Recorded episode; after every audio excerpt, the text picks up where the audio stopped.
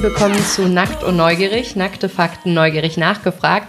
In unserem Podcast geht es um wichtige gesellschaftliche Themen und wir liefern die wissenschaftlichen Fakten dahinter. Ich bin Nele. Ich bin Sophia. Und ich bin Hanna. Heute geht es wieder um das Imposter-Syndrom. Da hatten wir schon mal eine Folge zu, also vor zwei Wochen. Und wer mehr über die Grundlagen und die Entstehungsmuster vom Imposter-Syndrom hören möchte, der muss sich nochmal die erste Folge anhören. Die zweite Folge heute kann man aber auch hören, ohne die erste gehört zu haben. Und heute geht es mehr darum, was man selbst gegen das Imposter-Syndrom tun kann, wenn man es hat. Und wie man herausfindet, ob man es überhaupt hat. Wir fangen mit einer Mini-Wiederholung zur Begriffserklärung an. Was ist überhaupt das Imposter-Syndrom? Dabei kann man intellektuelle und arbeitsbezogene Erfolge nicht wirklich verinnerlichen. Das heißt, auch wenn Arbeitskolleginnen die persönliche Leistung immer wieder bestätigen, dann glauben Leute mit Imposter trotzdem, dass der Erfolg nicht auf der wirklichen Leistung, auf der eigenen Leistung beruht, sondern auf Glück, gutem Timing, Zufall oder der Tatsache, dass man andere vielleicht getäuscht hat. Das heißt, Imposter leben ständig in der Angst, entlarvt zu werden und im Job zum Beispiel ihr Ansehen zu verlieren. Es ist tatsächlich relativ weit verbreitet in schwacher Form und wahrscheinlich haben wir das alle auch schon mal erlebt, oder? Ja, hatten wir auch schöne Beispiele in der letzten Folge.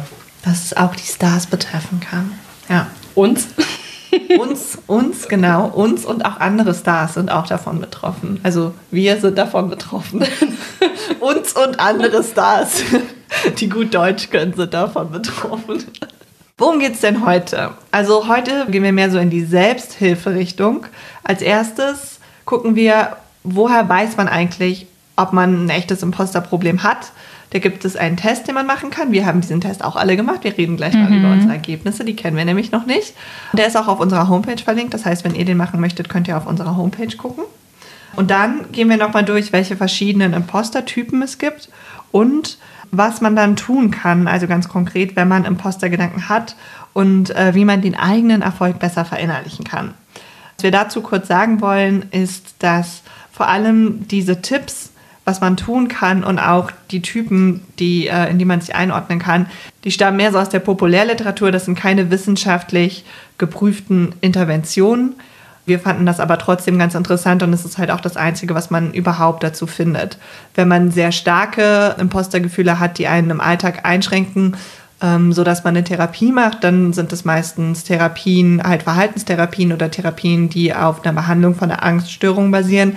Wenn man aber halt nur so moderate Impostergefühle hat, dann gibt es eigentlich außer diesen populärwissenschaftlichen Tipps nichts, die kommen auch von Psychologinnen, aber halt nicht von Psychologinnen, die in der Forschung aktiv sind. Das wollten wir nur von, also von vornherein nochmal klarstellen. Sie sind aber trotzdem sehr interessant, weil sie Anhaltspunkte geben, das eigene Verhalten neu zu bewerten.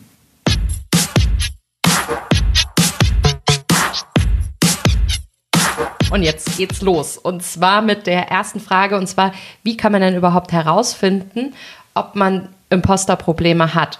Also wir drei haben alle einen Multiple-Choice-Test dazu gemacht. Der ist von der Psychologin Dr. Clance entworfen worden.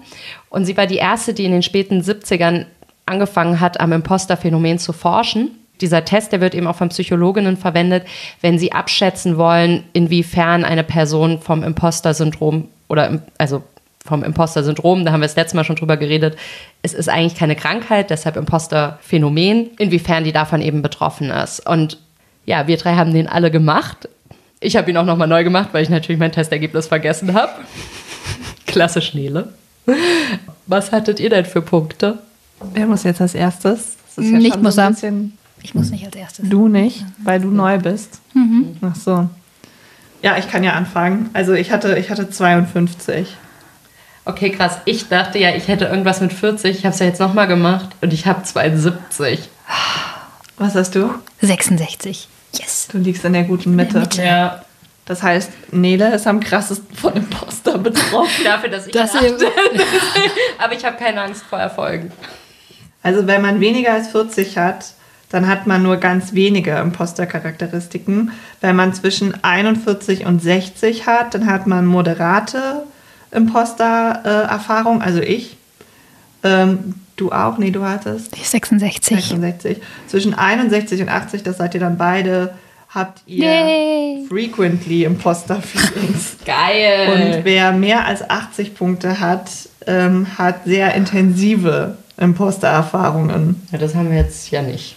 Gott sei Dank. Ich bin kurz davor. Also ich, ich habe mich ehrlich gesagt gewundert, dass ich so einen niedrigen Score hatte.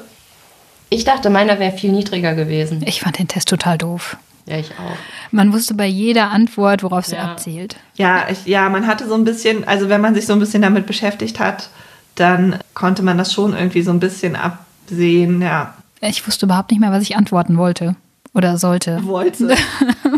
Ich habe einfach ehrlich geantwortet. Das habe ich auch probiert, aber allein die Fragestellung beeinflusst schon deine Antwort. Und ich finde es auch immer schwierig zu beurteilen, wenn da steht stark oder manchmal oder häufig. Also was ist das? Ja. Und das sind dann auch so Sachen, wo ich immer denke, so wissenschaftliche Befragungen sollte man wirklich super kritisch sehen. Das ist halt der gängige psychologische Test, der angewendet wird. Wenn ihr euch da mal einschätzen wollt, dann könnt ihr euch den auf unserer Seite angucken. Der ist auf unserer Homepage verlinkt.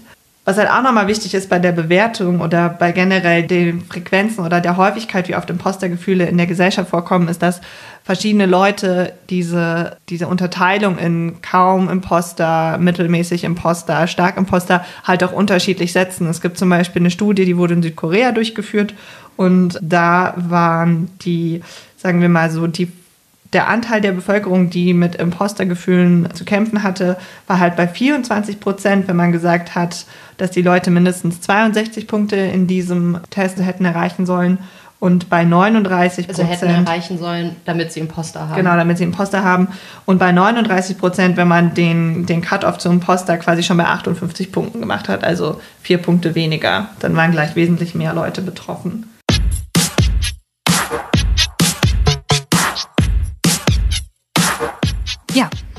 Und neben dem Test gibt es auch ein paar verschiedene Verhaltensmuster, die im Zusammenhang mit Imposter häufig auftreten.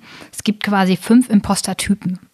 Zum einen die Perfektionistin, Superwoman, das natürliche Genie, die Alleingängerin und die Expertin. Und diese Kategorien sind aus dem Buch von Dr. Valerie Young.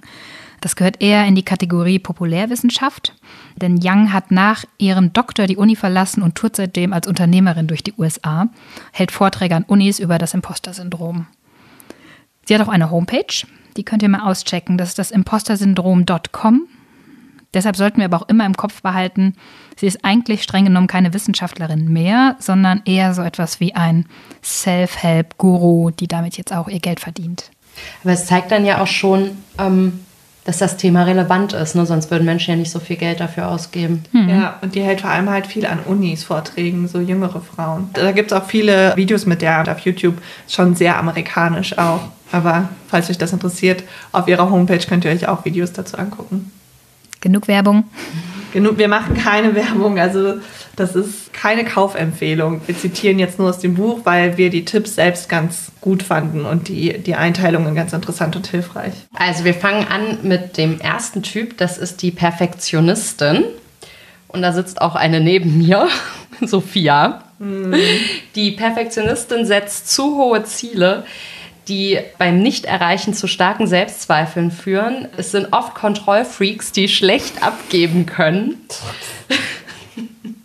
Da sehe ich mich überhaupt nicht getroffen. Obwohl Sophia ja die geringste Imposter-Score hatte. ne? Ja. Richtig. Ja, sie hat es vielleicht also auch in der ein ganz geringsten auch. kleiner Ja. Kontrollfreak. ja, du bist ein ganz kleiner Kontrollfreak. Ein typisches Verhalten der Perfektionistin ist, die ist Mikromanagerin. Also sie hat absolute Schwierigkeiten beim Delegieren. Und wenn sie was delegiert, dann ist sie eigentlich immer frustriert oder enttäuscht vom Ergebnis, weil das Ergebnis soll zu 100% perfekt sein und immer hundertprozentig in der Zeit, die dafür vorgesehen war. No pressure. Ja, und wenn die Ziele verfehlt werden, dann stellt sie sofort die Sinnfrage. Also dann denkt sie, warum mache ich diesen Job? Sollte ich diesen Job machen? Und äh, verfällt in tagelanges Grübeln. Aber ich glaube, das machst du so nicht, ne? Nee, ich grübel nicht so lange. Meistens Nee. schaffe ich das so nach einem Tag sowas abzustellen. Aber manchmal, bei manchen Sachen grübelt man schon lange und frisst sich da zu sehr dran fest, ne? Aber Eigentlich immer, oder? Also ich weiß nicht, ich grübel immer zu lange an allem. Hannah nickt. Ich, Hannah nickt. Ich grübel auch gerne. Ein anderer Imposter-Typ, den es gibt, ist die Superwoman. Dieser Typ ist eine Workaholikerin, die versucht, ihren vermeintlichen Mangel an Intelligenz durch extra viel Arbeit auszugleichen. Typisch ist zum Beispiel, dass man länger im Büro bleibt als alle anderen, selbst wenn die wirklich wichtige Arbeit schon längst erledigt ist, dass man gestresst ist, wenn man nicht arbeitet und dass man seine Hobbys und die Freizeit fast komplett der Arbeit geopfert hat. Nele? das bin ich, wobei ich nicht sagen würde, dass ich keine Hobbys habe. Nee, also Windsurfen ist schon ein wichtiger Faktor in Neles Leben. Und Skilaufen. Und Skilaufen, Sport. Schwimmen ja auch. Ja. Ich höre auch nicht auf, Sport zu machen, wenn ich gestresst bin. Dann gibt es noch das natürliche Genie. Das sind Menschen, die glauben, dass sie Dinge schon beim ersten Versuch schnell und problemlos erledigen müssen. Sie sind gewohnt, ohne große Anstrengungen hervorragende Leistung zu erbringen. Sie sind gewöhnt, immer gute Noten zu haben. Werden als Kind oft als die Kluge bezeichnet. Wurde das hier jemand? Nee. Mhm. Doch. Ja? Also in der Familie, in der Schule, also von den Lehrern in der Schu Le Lehrern und Lehrerinnen in der Schule, aber auch als Verpeiltheit. Bin ich auch. Verpeilt klug. Jedenfalls hat das natürliche Genie die Einstellung, dass alle Probleme allein bewältigt werden müssen.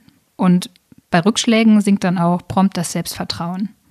Und neue Herausforderungen werden oft aus Angst vor Bloßstellung gemieden. Gut. Also ich glaube, ich bin nicht das Genie. Also ich finde es total okay, dass man Sachen am Anfang noch nicht kann. Ist ja auch normal. Also Ja. Dann gibt es noch die Einzelgängerin. Und die Einzelgängerin ist dem natürlichen Genie ein bisschen ähnlich. Sie hat das Gefühl, alles alleine meistern zu müssen. Sie braucht keine Hilfe, nie. Und sie stellt immer die eigenen Bedürfnisse hinter ihren Job. Also das heißt, wenn es ein wichtiges Projekt an der Arbeit gibt, dann ist sie halt einen Monat weg vom Fenster. Okay, die bin ich nicht. Ich glaube, ich, ich würde hier eher das Ausschlussverfahren wählen. Ich bin nicht die Einzelgängerin. Du bist, und, und bist du die Perfektionistin? Ich glaube, ich bin Twitter. Es gibt ja auch noch, es gibt ja auch noch einen letzten Typ. Vielleicht bist du ja die Expertin, Hannah. Die Expertin misst ihre Kompetenz daran, wie viel sie kann und was sie weiß, hat aber immer das Gefühl, dass es nicht genug ist. Sie bewirbt sich nicht auf neue Stellen, wenn nicht jeder Anforderungspunkt erfüllt ist. Sie sucht ständig nach neuen Fortbildungsmöglichkeiten, um noch kompetenter zu werden, hat aber trotzdem halt nie das Gefühl, dass es genug ist. Nope. Nein. Also, also Hannah ist einfach keiner dieser Typen. Sie ist sehr individuell. ja. Bla bla. Bla bla.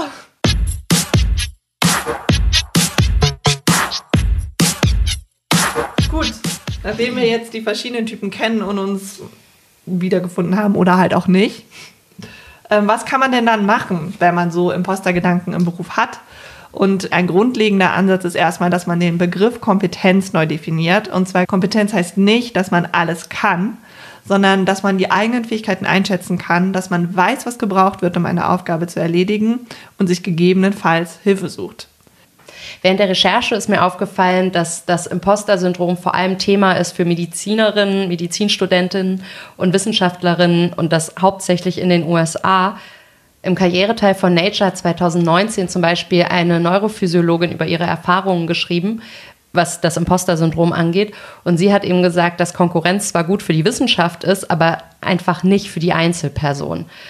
Und diese Neurophysiologin, die ist jetzt aus der Wissenschaft ausgestiegen und gibt jetzt Resilienz-Workshops.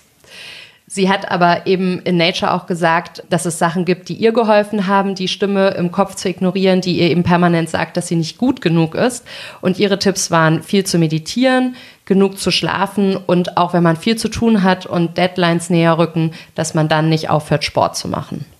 Zur Meditation haben wir ja auch mal eine Folge gemacht. Das heißt, falls euch das interessiert, könnt ihr euch das auch bei uns anhören. Und wir haben auch noch so ein paar Meditationstipps auf Instagram, glaube ich. Ja. Könnt ihr auch mal reingucken. Und die liebe Valerie Young von impostersyndrome.com hat noch ein paar mehr Vorschläge. Sie nennt das ihr Zehn-Schritte-Programm, um Impostergefühle loszuwerden oder zu beseitigen. Die gehen wir jetzt mal schnell durch. Schreiben wir uns alle hinter die Ohren. Erstens, darüber reden und feststellen, dass man nicht alleine ist.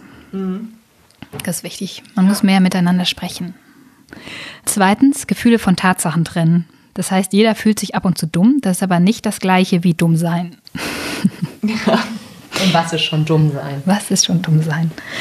Und drittens, in manchen Situationen ist es ganz normal, eingeschüchtert zu sein. Zum Beispiel, wenn man im Büro die einzige Frau ist oder eine von wenigen oder mit Abstand die jüngste. Dann ist es aber wichtig, dass man diese äußeren Faktoren als Ursache für das Gefühl erkennt und nicht an der eigenen Intelligenz oder am eigenen Können zweifelt. Punkt 4. Perfektionismus ist vor allem dann wichtig, wenn es um wirklich wichtige Sachen geht. Das heißt, sonst kann man auch einfach mal einen Gang runterschalten. Also mein Opa, der hat immer gesagt, dass wenn man mit 100% der Anstrengung 100% Leistung bringt, aber mit 50% der Anstrengung 90% der Leistung, dann ist es halt ökonomisch unklug, 100% der Leistung zu bringen. Also dann reichen auch 90. Ja. Absolut. Ein gutes Pferd springt knapp. Ja. Andererseits ist es vielleicht auch so eine äh, Aussage, die man halt als weißer, privilegierter Mensch machen kann und vielleicht stimmt die nicht für jeden. Ja, das kann auch sein, stimmt. Andere bringen 130 und es reicht nicht. Ja. Trotzdem ein bisschen mehr Entspannung ist gut. Ja. Es gibt noch mehr Sachen, die gut sind. Einmal ist das ein neuer Umgang mit Versagen und Fehlern. Das heißt, statt sich zu lange damit aufzuhalten, irgendwie im Gedankenkarussell festzuhängen, besser einen Lernwert ableiten und weiter vorwärts. Yay. Punkt 6, auch wichtig, akzeptieren, dass man nicht perfekt ist. Ist keiner. Ja. Punkt 7, ein neues Skript entwickeln. Das heißt, bevor man sich zu viele Gedanken macht, Angst hat, Stress empfindet, framet man die Gefühle um. Das heißt, Angst kann man zum Beispiel auch in Aufregung umwandeln. Ungefähr wie das Gefühl vor der Achterbahn. Das ist auch keine Angst, das ist eine schöne Aufregung. Ah, okay, das heißt, man versucht nicht mehr so gestresst zu sein, sondern Herausforderungen oder den Stress irgendwie positiv genau, zu sehen. ja, ja. Mach Ah, was okay. Positives draus. Punkt 8 ist Erfolge visualisieren. Und ich glaube, das ist im Moment auch ganz besonders im Trend. Zum Beispiel Moodboards, die man sich über den Schreibtisch hängt oder in irgendwelchen Journals hat. Also ich würde sowas ja dann mit Canva machen. Du würdest ein Moodboard mit Canva. Ich will jetzt hier keine Werbung machen, aber so basteln und so ist nicht so mein Ding. Aber so im Internet einfach Sachen machen, finde ich gut. Das Okay. machst du auch sehr schön, Danke. muss man sagen. Du kannst auch ein Journal schreiben, wo man sich jeden Tag ein paar Notizen reinschreibt. Mit Oder der Hand. To-Do-Listen. Allein To-Do-Listen sind ja auch schon super. To-Do-Listen sind cool. Visualisieren. To-Do-Listen man voll erreichen. stressig. Echt? Nee, ich finde das mega, wenn ich da was abhaken kann. Sophia, der nächste Punkt ist für dich. Ja? Hm, Punkt 9. Lernen, sich selbst auf die Schulter zu klopfen. Ah, Okay. Und anderen. Ja, also was ich halt mache, wenn ich mir selber auf die Schulter klopfen will, ist, dass ich aufs Moodboard, äh, nicht aufs Moodboard, auf die To-Do-Liste auch so Sachen schreibe wie aufstehen, ähm, Spülmaschine ausrollen, Ernsthaft. ja, Wäsche in die Waschmaschine tun. Das kann ich dann alles so abstreichen. Ich trage auch manchmal nach. So, Punkt 10. Fake it till you make it. Fake it till you make it. Fake it till you make it. Da bin ich großer Fan von. Das ist ja schon ein bisschen ausgelutscht, der Spruch, ne? Aber kompetent wirken und Zuversicht ausstrahlen auf Gebieten, von denen man halt eventuell noch nicht so richtig viel weiß, das ist halt kein Betrug, sondern auch einfach eine wertvolle Fähigkeit, wenn man so richtig gut bullshitten kann. Und mit dem Machen kommt ja dann die Erfahrung und wenn man das Verhalten verändert hat, dann folgen auch die Gefühle. Das heißt, fake it till you make it, das ist ein geiles Skill. Fake it till you make it. Es bringt andere Menschen auch dazu, sich dir gegenüber so zu verhalten, als könntest du es sowieso schon. Und ich glaube, das macht es viel leichter. Oder du merkst, du fakest es eigentlich gar nicht. Du traust dich nur nicht. Also, aber das Schwierige bei diesen ganzen Tipps ist natürlich, dass ähm, der Imposter-Zyklus, über den wir äh, in der letzten Folge geredet haben, und dieser tiefe Glauben, den ja viele Leute mit Imposter-Syndrom haben, dass man eben eine Betrügerin ist, der macht es natürlich schwer, aus diesem Zyklus auszubrechen, weil vielleicht ist man ja wirklich eine Betrügerin. Aber wenn die äußeren Faktoren das eigene Können und die eigenen Fähigkeiten immer wieder bestätigen, dann ist man halt mit sehr großer Wahrscheinlichkeit einfach keine Betrügerin. Was auch super wichtig ist, aber genauso schwer ähm, wie für manche aus dem Imposterzyklus rauszukommen, ist lernen, sich selbst genug zu sein. Denn das ist ja, also es klingt jetzt ein bisschen kitschig, aber das ist ja das Einzige, was wirklich wichtig ist, dass man mit den eigenen Leistungen zufrieden ist und Anerkennung von außen ist halt für den Wert einer Person nicht ausschlaggebend und der Erfolg im Beruf auch nicht. Also man selbst ist nicht der Beruf. Man ist auch wertvoll ohne Beruf. Das ist doch ein schönes Schlusswort.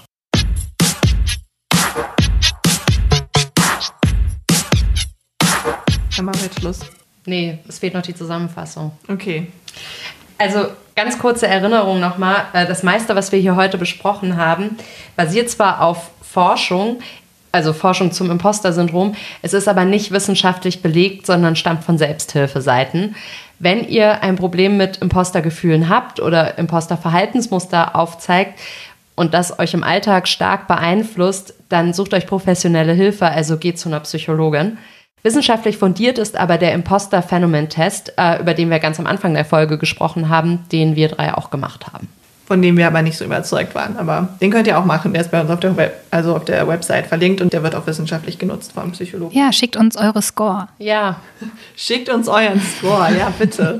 und ich meine, auch wenn wir jetzt den Test auch stark kritisiert haben, ist es ja schon gut, sowas mal zu machen, damit einem gewisse Verhaltensmuster überhaupt auffallen. Man sieht dann auch, was sozusagen Psychologinnen fragen, um das so einzuschätzen. Das ja. ist auch ganz interessant, was so typische Denkmuster oder Verhaltensmuster bei Imposter-Syndrom halt sein können. So, ja. das fand, ich fand schon, das ist schon ganz interessant, sich den mal anzugucken. Ja. Außerdem haben wir über fünf verschiedene Verhaltenstypen gesprochen, auf die man bei der Internetrecherche zum Thema Imposter-Syndrom auch immer wieder stößt. Das ist einmal die Perfektionistin, Sophia, Superwoman, Superwoman Nele. Äh, das natürliche Genie, die Alleingängerin und die Expertin. Hannah ist ein Alles. Und nichts. und nichts. Alles und nichts. Ja, wenn ihr glaubt, dass ihr Imposter habt, dann ist der erste Schritt, sich klar zu machen, ihr seid damit nicht allein. Uns geht es auch immer wieder so. Würde ich jetzt hier mal für ja. uns verallgemeinern. Mm, es ist wichtig zu verstehen, dass Kompetenz nicht bedeutet, dass man alles kann und nie Fehler macht. Fehler sind menschlich. Und wenn die Außenwelt euch immer wieder als kompetent und fähig einstuft, dann nehmt ihr vielleicht hin, vielleicht seid ihr es einfach. Ansonsten hättet ihr echt mega krasse Fake it till you make it Skills, was auch schon ziemlich gut wäre. Da kann man auch von euch lernen. ja, aber das war es jetzt auch für heute. Im nächsten Monat geht es mal wieder um die Liebe, um Beziehungen. Yeah, die Biologie von Monogamie und Polyamorie oder Polygamie machten wir dann. Fascinating.